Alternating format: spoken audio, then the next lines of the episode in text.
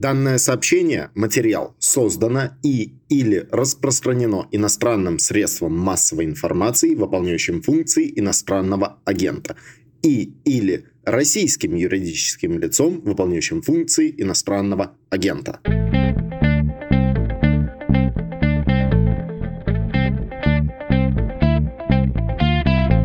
Вы слушаете подкаст «Что случилось?». Он посвящен новостям, которые долго остаются важными. У микрофона Владислав Горин, ведущий этого подкаста. И здесь Гузель Юсупова, кандидат социологических наук, независимый социолог. Здравствуйте.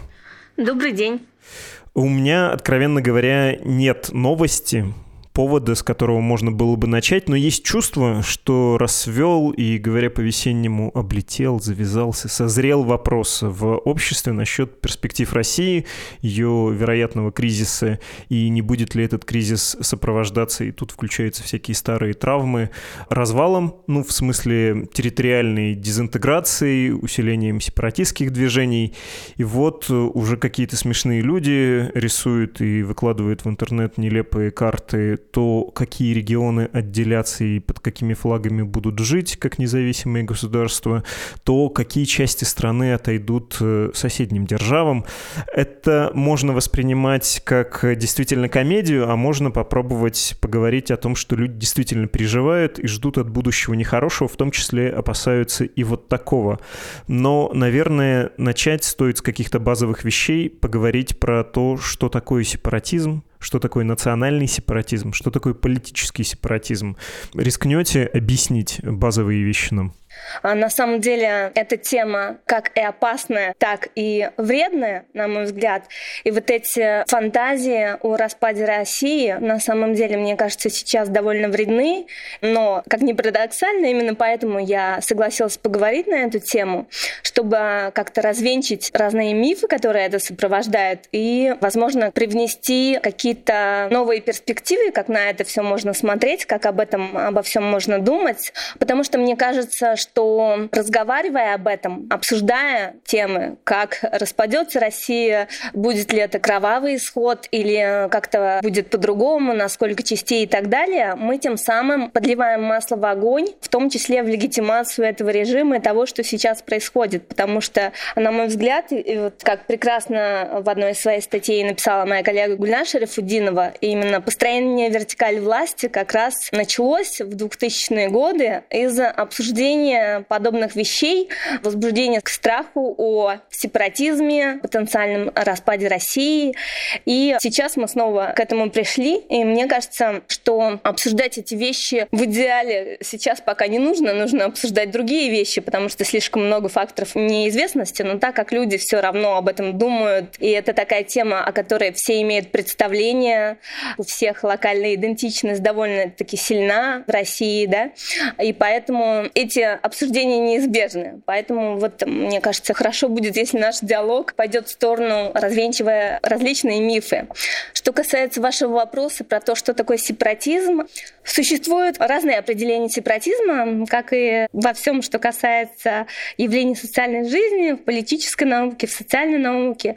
Есть разные типологии сепаратизмов. Наверное, к нашему разговору будет наиболее применим разделение на этнический и экономический экономический сепаратизм, основанный на разных требованиях территорий для того, чтобы отделиться. Да? Могут быть э, требования, основанные в основном на том, что нужны культурные права, можно и нужно реализовывать право народов на самоопределение, и тогда это этнический сепаратизм. Сепаратизм может быть также основан на экономических требованиях, когда есть желание пересмотреть отношения регионов и центра, но, как правило, эти требования обиды регионов по отношению друг к другу или к центру федеральному, они всегда перемешаны.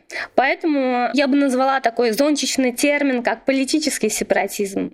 Можно чуть подробнее объяснить, потому что я, если честно, начинаю путаться, особенно в части экономической и политической. Я понял, что действительно, если заявляет какая-то территория о сецессии или о желании выйти из государственного тела, то там и правда не будет звучать напрямую вот мы здесь хотим стать элитой не региона, а отдельной независимой страны. Всегда будет обоснование либо культурное, этническое, национальное, либо что это мы их кормим, а они бездельники, и мы там побогаче, или мы без них хорошо будем жить, давайте отделяться. Если можно, еще про вот эти градации. Вот на самом деле на практике эти объяснения, легитимации сепаратистских проектов, скажем так, они не исключают друг друга. Например, сейчас популярны регионалистские движения в Шотландии, Каталонии и других регионах, да, и эти все движения, в них перемешаны требования возрождения местной культуры, местного языка и экономической независимости или желание выбирать собственную политику, диктовать собственную политику по отношению, например, к вступлению в Евросоюз или нет, по отношению к изменению финансовой политики между центром и регионами и так далее. То есть есть они всегда перемешаны на самом деле. Это никогда не чистая какая-либо причина. Но иногда этнические требования, то есть требования культурные, особенно, мне кажется, это относится к российскому кейсу, они могут мешать сепаратистским проектам, они могут быть опасны для сепаратистских проектов. Как, например, было очень много исследований национальных движений в 90-е годы, того, насколько успешно Татарстан, например, торговался с федеральным центром за автономию, политическую независимость и так далее. И э, большинство исследователей сошлось во мнении, что на самом деле акцент на культурных прав, языковых правах и так далее не был так актуален или полезен для политических элит, как акцент на экономических правах. Потому что в Татарстане 50 на 50 титульного населения других групп, да, как и в многих других регионах России, в большинстве этнических республик России, очень мало этнических республик, где гомогенное население, которое составляет титульная нация. Большинство это смешанное население, либо поровну, либо даже титульная группа в меньшинстве. Поэтому акцентировать на культурной политике или языковых каких-то правах просто невыгодно политическим элитам. Гораздо выгоднее акцентировать внимание на экономический дисбаланс и на экономические выгоды сецессии но при этом одно другому не мешает, при этом делать какие-то шаги, в том числе в сторону идеи поликультурности, мультикультурализма, равных прав, равнозначных прав для государственных языков и так далее. Понятно. Я еще вспомнил, когда вы в самом начале говорили про то, что сепаратизм в первые постсоветские годы, в первое десятилетие был важной темой. И действительно же нынешний руководитель России Владимир Путин пришел с таким чрезвычайным мандатом в руководство страны как раз не допустить развал на подавление сепаратистских настроений. Можно вспомнить книгу, в которой, ну, по большому счету, это большое интервью с ним, которое называлось «Диалоги от первого лица», и он там говорит, я себе представил, что вот сначала Чечня, а потом это пойдет вверх, вверх, вверх, и до Поволжья дойдет, и не будет России, и вот я осознал миссию, нужно идти, закатав рукава. Конечно, я не хотел быть президентом России, но нельзя же было допустить развала. Мы как-то уже подзабыли за многими последними событиями, для чего он приходил, почему общество оказало ему такое большое доверие. Этот мотив э, там звучал, он его хорошо осознавал, он умел на этом сыграть. Этот страх действительно был. Я тут не говорю, насколько реальными были эти опасения, но тем не менее. Нам для этого разговора, наверное, важно еще понятие идентичности идентичности. Пусть вопрос прозвучит так. Насколько вот это поле представлений людей о себе в России пестро и насколько отдельные элементы этой цветущие сложности несовместимы с другими. Потому что кажется, что при всех отличиях Россия все-таки очень однородная, поведенчески ценностная страна, и эта однородность, она распространяется и на Северный Кавказ, и на Поволжье, и на Якутию, то, что Саха. Или я не прав? Вы знаете, я скептически отношусь к понятию идентичности. Во-первых, я считаю, что это такое инструментальное понятие для элит. Во-вторых, я думаю, что существует идея да, о наборе шкатулки идентичности, когда в разных ситуациях, в зависимости от ситуации и контекста, человек выбирает ту или иную идентичность, которая на сейчас для него наиболее выгодна. Вот я приверженец такого подхода к идентичности. Другое дело дискурс элит, который использует понятие идентичности и легитимирует какие-то свои политики через политику идентичности, в том числе через политику национальной идентичности. И мне кажется, что этот набор идентичности, в том числе локальные, региональные штуки, да, он на самом деле не так хорошо изучен в России. Вообще не модно изучать российские регионы, не модно изучать идентичность. Если это изучается, то это изучается через какие-то опросы, которыми легко манипулируются, которые чаще всего используются, знаете, для подтверждения того, что в Багдаде все спокойно.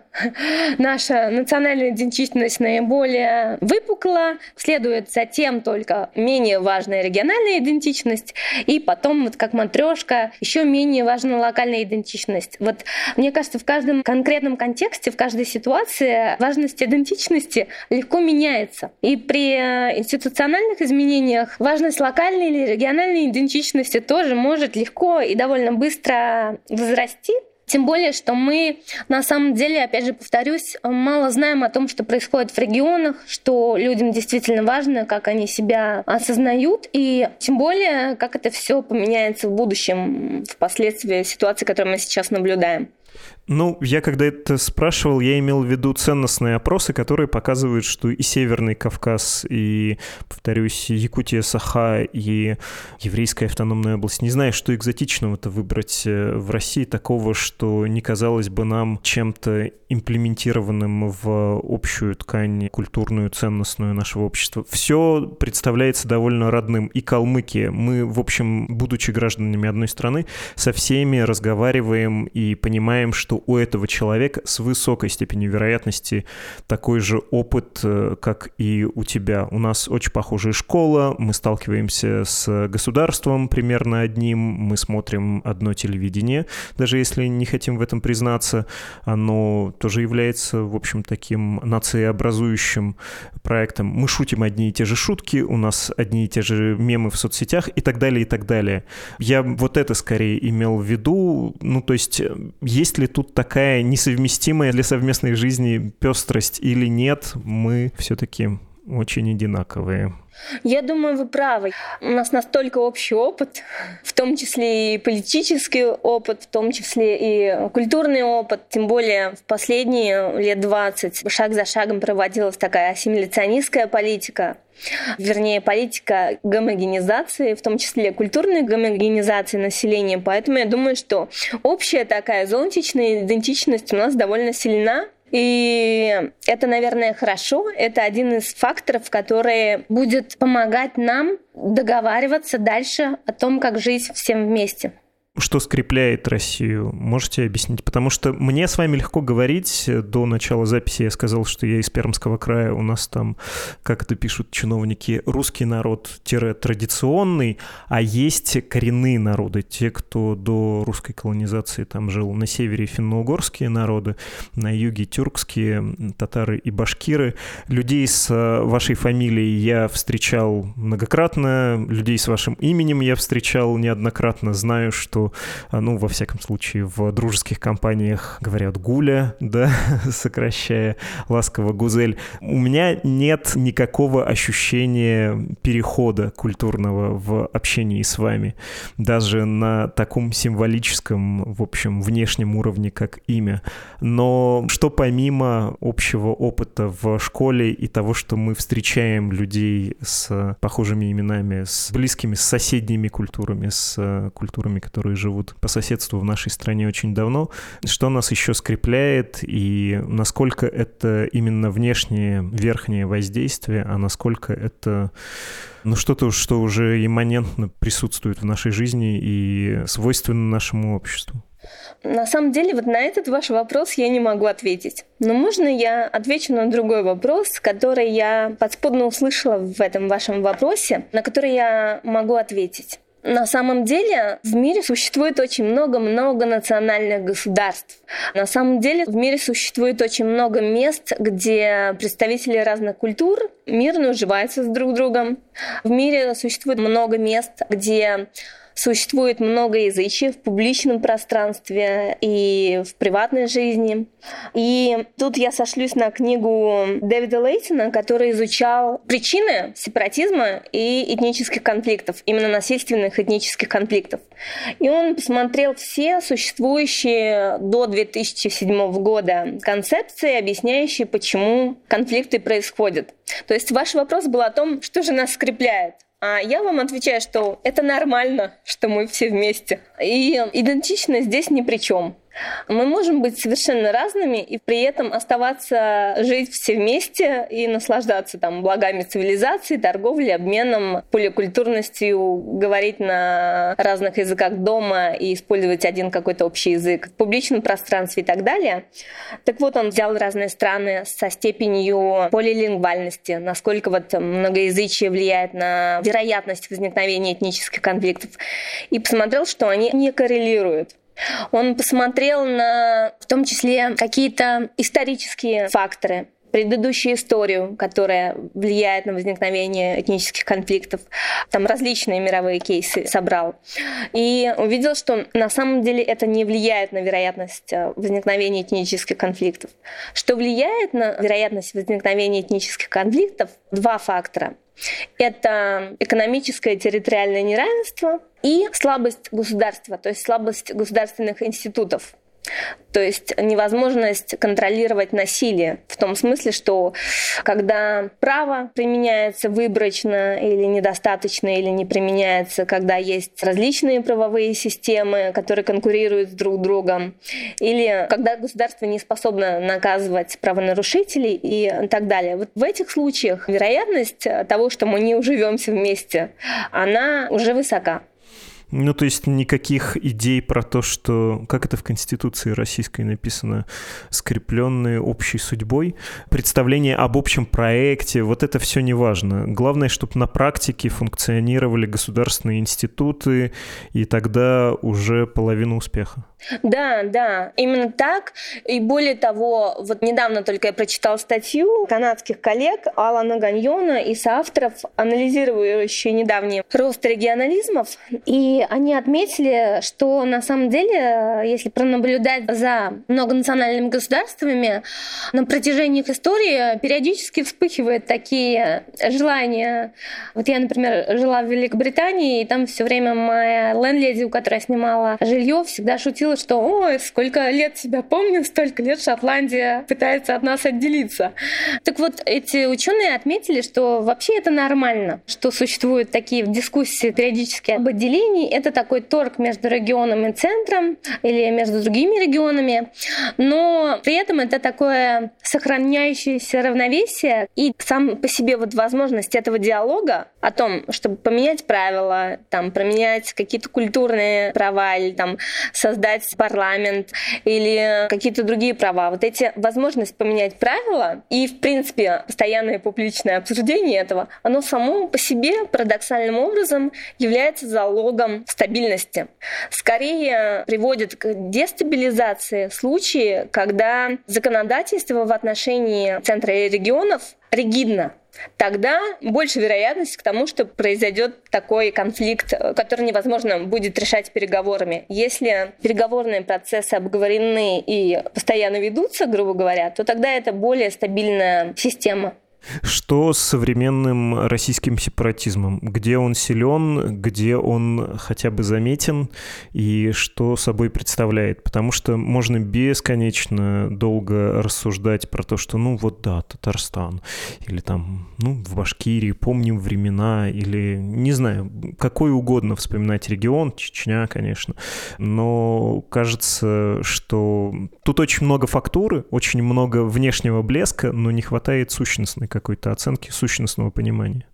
Вы знаете, к сожалению, и на этот вопрос я тоже не могу ответить, потому что эта тема очень сильно репрессирована. И она настолько репрессирована, что я вижу это как ящик Пандоры, в регионах, которыми я занимаюсь или активно читаю о которых, да, российские регионы, там существуют разные группы интересов, в том числе среди культурной элиты, интеллектуальной элиты, которые по-разному относятся к национальным проектам.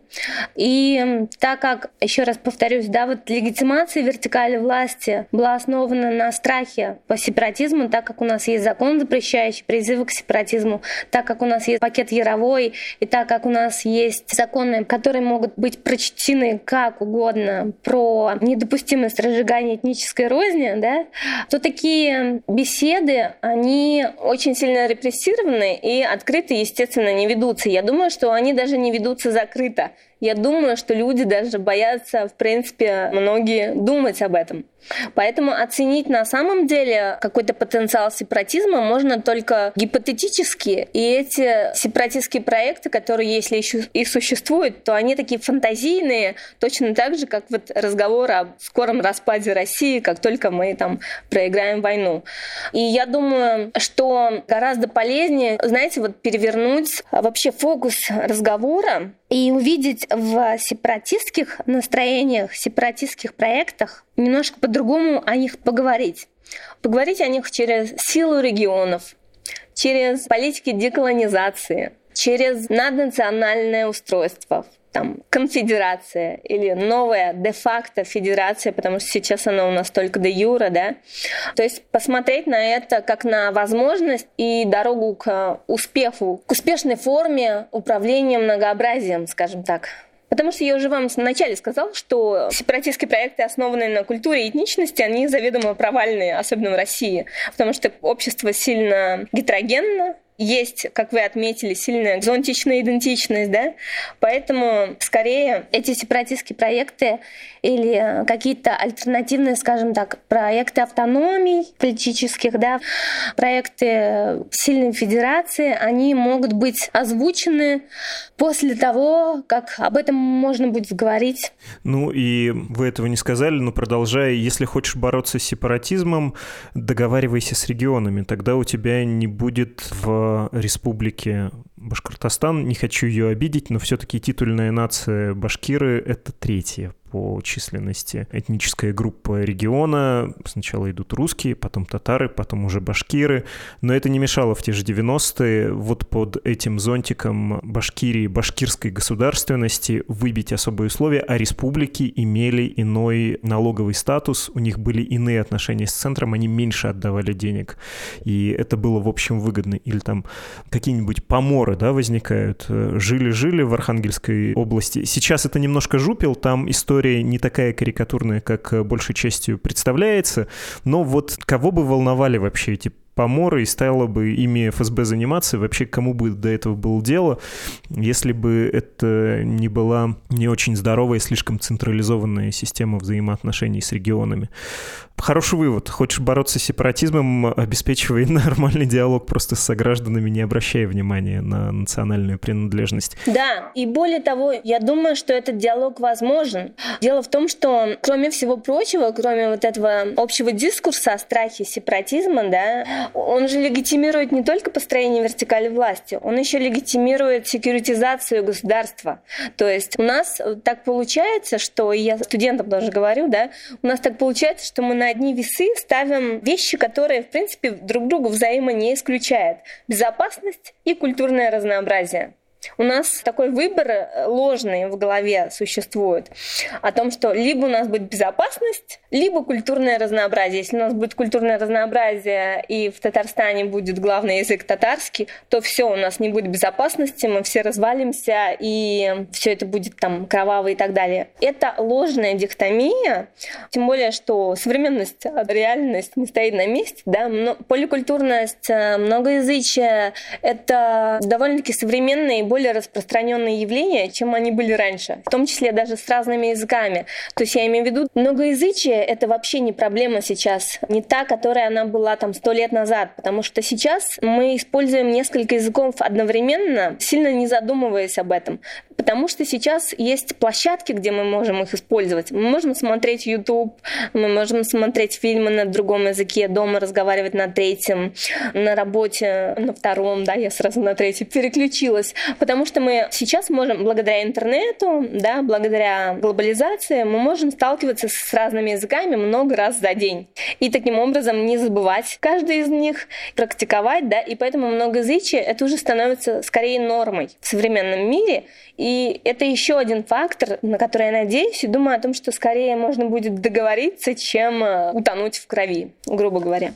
Если говорить про секьюритизацию, про такой центр Э, МВД или ФСБ, который приходит ко всем, кто говорит что-то, что сильно отличается от э, официального дискурса. Я подбираю осторожные слова. На короткой дистанции это работает или это не работает вообще, но, как вы говорили, отвечая на вопрос про то, в каком состоянии находятся сепаратистские движения в России, ослепляет, не дает нам видеть картины и фиксировать, что происходит в обществе, какие там есть настроения.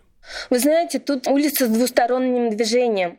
Конечно, это репрессирует, и репрессии достигают своих целей какого-то сильного политического движения, например, там широко распространенного, пользующегося активной поддержкой, например, в борьбе за языки, за обязательное преподавание титульных языков в школах, да, недавно у нас была такая языковая реформа. Эти движения скорее не получают широкой поддержки из-за того, что эти темы считаются опасными, их сразу приравнивают к сепаратизму, к развалу России и так далее. Но с другой стороны, репрессии всегда вызывают реакцию и всегда вызывают какие-то партизанские тактики, низовые активности, которые постепенно распространяются, выживают, прорастают и могут вполне себе зацвести, когда эти репрессии спадут. Поэтому и здесь я не смогу ответить на ваш вопрос. Вот так все неоднозначно. Я хотел у вас еще уточнить, вы про язык говорили, про его обязательность на какой-нибудь территории или про наделение особым статусом. Хотелось уточнить насчет постсоветского административного деления, которое есть в Российской Федерации когда внутри России существуют квазигосударства, республики, автономные округа, автономные области, точнее одна автономная область, еврейская. Это способствует обострению отношений, подъему сепаратизма, или наоборот, это способ канализации и какой-то нормализации отношений в разнообразной стране. Тут есть два суждения, они оба, пожалуй, не сильно глубокие, но я полагаю, что достаточно распространенный. Если послушать э, людей националистических взглядов, э, я имею в виду русский национализм, они скажут, ну что это за билиберда? Это атовизм советской эпохи, и мы видели, к чему это приводит. Когда вот эти выросшие в лоне государства, государственное образование становятся самостоятельными, и в случае кризиса государства спасаются на своих вот этих отдельных спасательных шлюпках. Они не разделяют судьбу нации. Нужно вернуть, как было при государе-императоре, губернии. Да? Вот они вне национальные. Если хотите, конечно, мы не злые люди, культурные автономии, гранты и прочее, прочее. Но никакого обязательного языка, не нужно никому ничего навязывать, не должно быть государственных атрибутов вот таких э, строго национальных, тем более, и там, конечно, звучит обида, у русских своего национального государства тогда, получается, нет. Да? У всех есть, а у русских нет. Другое противоположное суждение, его многие люди разделяют, э, которые не относятся к русскому народу, и там бывают всякие трагические случаи. Можно вспомнить, как несколько лет назад человек в Удмуртии сжег себя, погиб, и его требования были вообще достаточно конституционные. Там было написано, вот у нас есть Удмуртская республика, и сказано им, она создана для того, чтобы защищать интересы удмуртского народа, его язык, его культуру, и этого не происходит. Мы видим ползучую универсализацию, ползучую ассимиляцию со стороны русской культуры, и это плохо. Я против этого протестую. В общем, я понимаю, что длинно звучит, но вопрос был про вот это административное деление. Тут я буду опираться на то, что я сказала до этого. Все должно быть гибко, тем более такая большая страна с таким огромным многоуровневым культурным разнообразием и религиозным, и языковым, и этническим, историческим, территориальным, экономическим, климатическим и разным другим разнообразием, у нее, как мне кажется, должна быть такая многоуровневая форма управления этим разнообразием. И предложение унификации, которое вот первая группа продвигает, да, оно исходит из вот этой ложной дихотомии безопасность против разнообразия, да.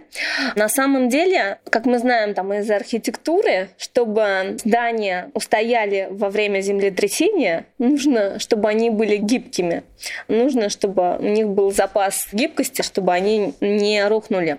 И точно так же эту же метафору можно привести к формам управления разнообразием.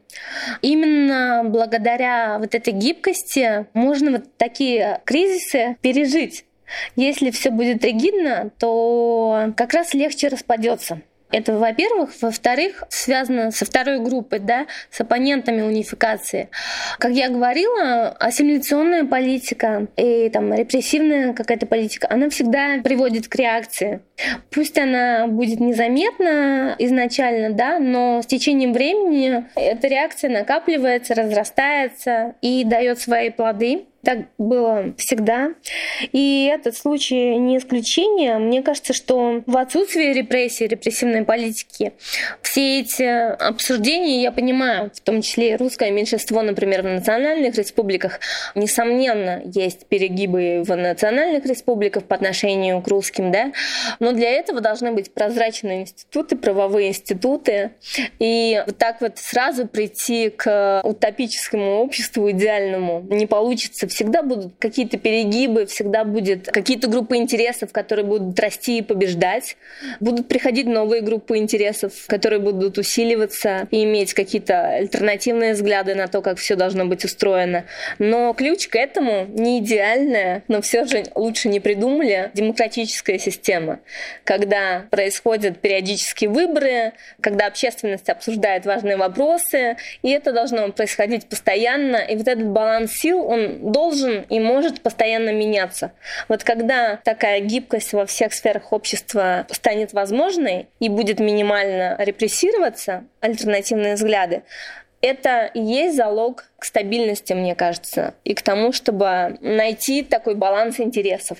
По-русски это называется «ваши бы слова да богу в уши», потому что, опираясь на наш опыт национальный, все-таки если не давит одна сторона, начинает давить другая. Если не проводит ассимиляцию центр, то ассимиляцию начинает проводить местное правительство там, под флагами местной национальной автономии, и это попахивает произволом, И, в общем, всем тем же самым, только с другой стороны. Не знаю, как у вас, мои знакомые из Башкирии, русских я имею в виду, они, мягко говоря, не в восторге от э, политики языковой, те, кто учился в 90-е, культурной в Башкирии вообще от отношения к русским. И там, если ты говоришь с человеком, он говорит Башкортостан, ты сразу понимаешь, к какому лагерю он относится, потому что те, кому не нравится эта политика, говорят, конечно, Башкирия. В Татарстане Казань, Татарии это меньше представлено, но вот в Башкирии явно. Или в Бурятии, например, тоже регион с преобладающим, кстати говоря, русским населением, 65-66%, а титульная нация буряты в районе 30%. Там тоже я слышал от людей, которые там учились, ну вот, в нас этот бурятский язык пихают, бурятам, которые сами на нем плохо говорят, экзамен, значит, ставят нормально, а к нам придирается. Очень такое распространенное суждение. Ну, то есть мы хорошего-то опыта не видели. Может быть, вы знаете удачные конкретные примеры, когда вот этот баланс, о котором вы говорите, был э, найден? Есть ли прецеденты в нашей стране, в нашей стране, чтобы можно было преисполниться какого-то оптимизма? Вы знаете, вот здесь я, наверное, получу много негативных комментариев и критики, но я бы назвала вот этот баланс, э, хотя он тоже, возможно, во многих случаях был с перегибами, 90-е годы. Было национальное возрождение, которое проводило национальную политику, национальные элиты в этнических республиках проводили национальную политику, но это не выглядело так реакционно, как это выглядит сейчас. Это выглядело более прогрессивно, потому что продвижение культурных прав связывалось с социальной мобильностью тоже. Когда социальная мобильность не связана с культурой меньшинства, а наоборот связана с культурным большинства, то очень сложно навязывать какую-то альтернативную культуру той, которая доминирует общество, благодаря которой ты можешь подняться по социальной лестнице, правильно? Мне кажется, что, как ни странно, хотя в 90-е годы было очень много всего плохого, но было очень много разных экспериментов, в том числе в национальной политике, и в разных республиках они, эти эксперименты шли по-разному. Где-то активно строились там национальные школы, обучение на национальных языках или там на трех языках одновременно, да. Где-то были доплаты учителям, которые могли преподавать на местных языках. Где-то таких доплат не было. Где-то национальные языки изучались только в начальной школе, где-то они изучались по всей школьной программе, да, были такие предметы.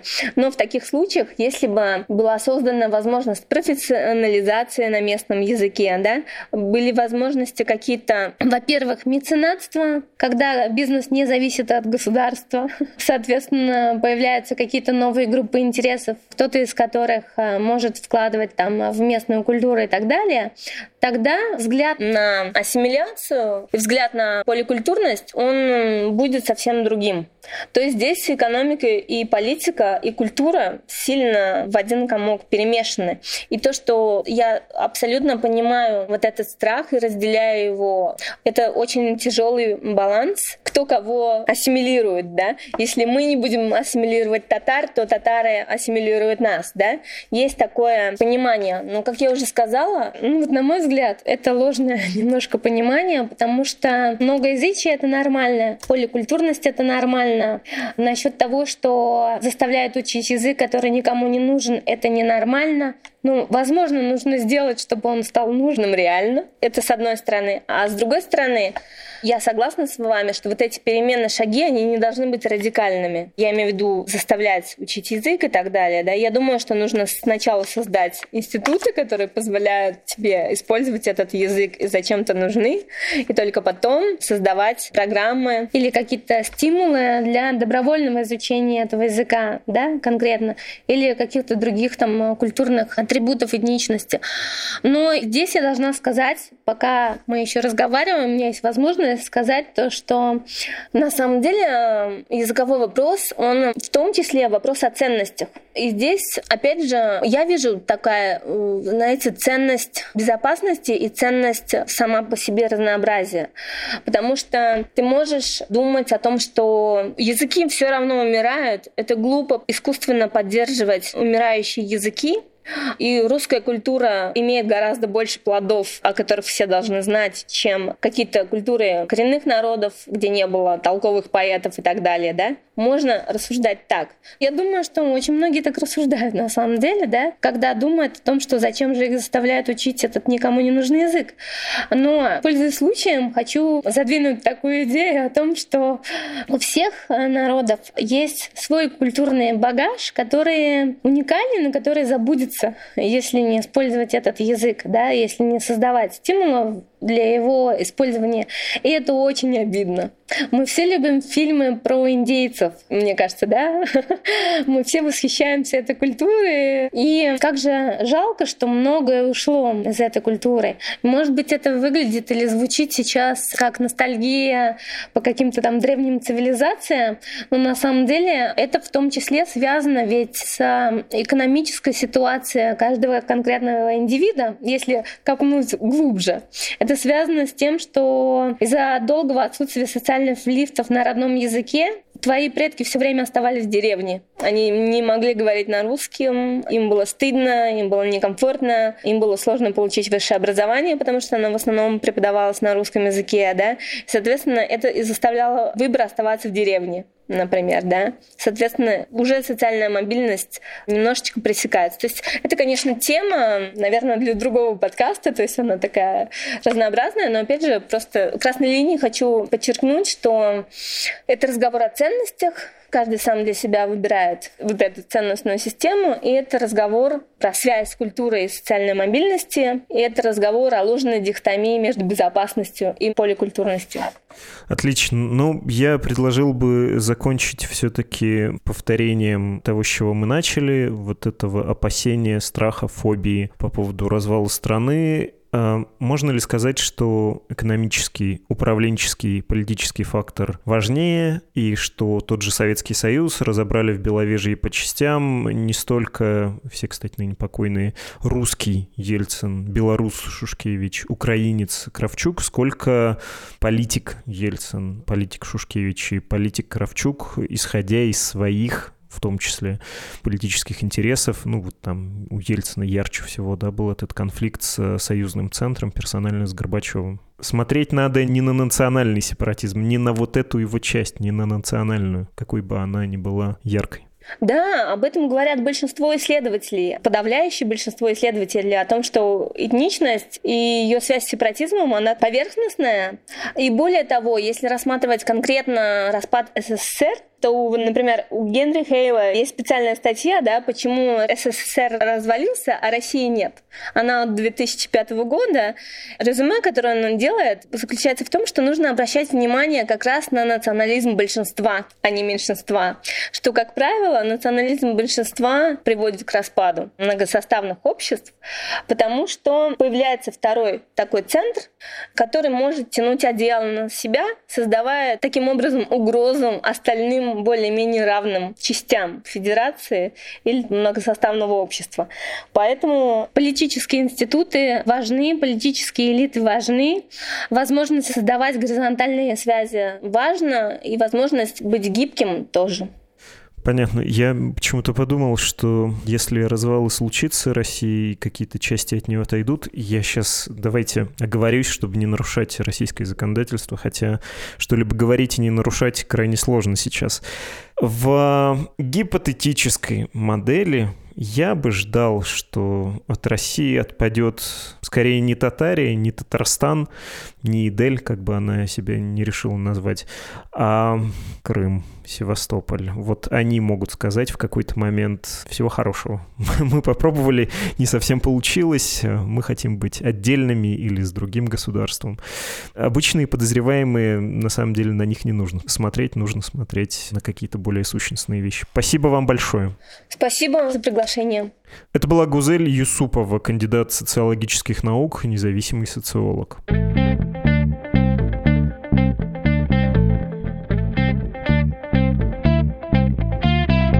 В самом начале эпизода вы, как обычно, в этом году услышали не меня, не кого-то из приглашенных звезд, не кого-то из моих коллег, а нашего слушателя, его зовут Александр. Вот что он написал. «Здравствуйте, великолепная медуза». Ой, Александр, сразу мед.